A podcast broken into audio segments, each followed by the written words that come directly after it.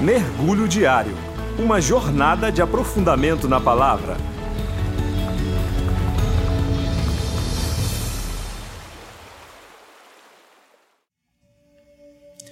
Olá, eu sou Diego e convido a você a mergulhar comigo no capítulo 1 de Judas, versículos 8 ao 13.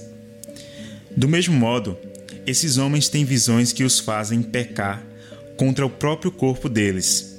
Desprezam a autoridade de Deus e insultam os gloriosos seres celestiais. Nem mesmo o arcanjo Miguel fez isso.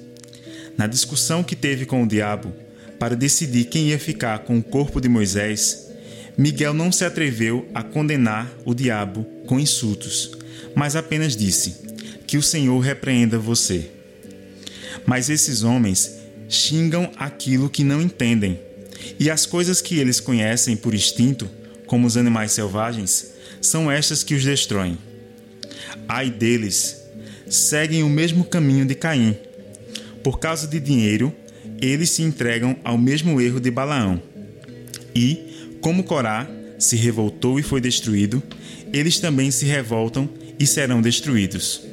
Com as suas vergonhosas bebedeiras, eles são como manchas de sujeira nas refeições de amizade que vocês realizam. Eles cuidam somente de si mesmos, são como nuvens levadas pelo vento, que não trazem nenhuma chuva. São como árvores que, mesmo no outono, não produzem nenhuma fruta. São como árvores que foram arrancadas pela raiz e estão completamente mortas. Eles são como as ondas bravas do mar jogando para cima a espuma de suas ações vergonhosas. São como estrelas sem rumo, para as quais Deus reservou para sempre um lugar na mais profunda escuridão. Estamos mergulhando no livro de Judas, irmão de Tiago e, portanto, um dos irmãos de Jesus. Nesse trecho, especificamente, Judas nos fala sobre os falsos mestres de sua época. No versículo 8, ele se refere a pessoas que se infiltraram no meio do povo de Deus, mas que eram, na realidade, falsos mestres, astuciosos, desonestos e doutrinariamente corruptos.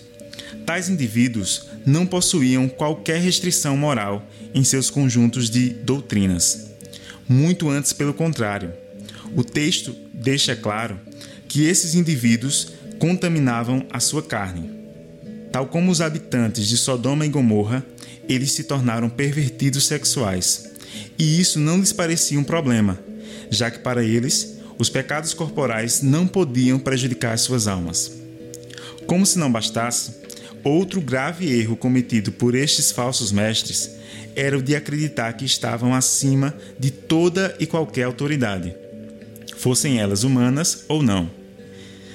Tal crença os fazia até mesmo não respeitar seres celestiais, como por exemplo os anjos. No versículo 9, Judas nos lembra que Miguel, mesmo sendo um arcanjo, demonstrou respeitar seres sobrenaturais. A lição que tomamos aqui é que nós devemos também respeitar autoridades e poderes espirituais. Na sequência do texto, vemos que os falsos mestres eram corruptos, tanto no corpo como no espírito pois blasfemavam dos poderes invisíveis e também de seus próprios corpos.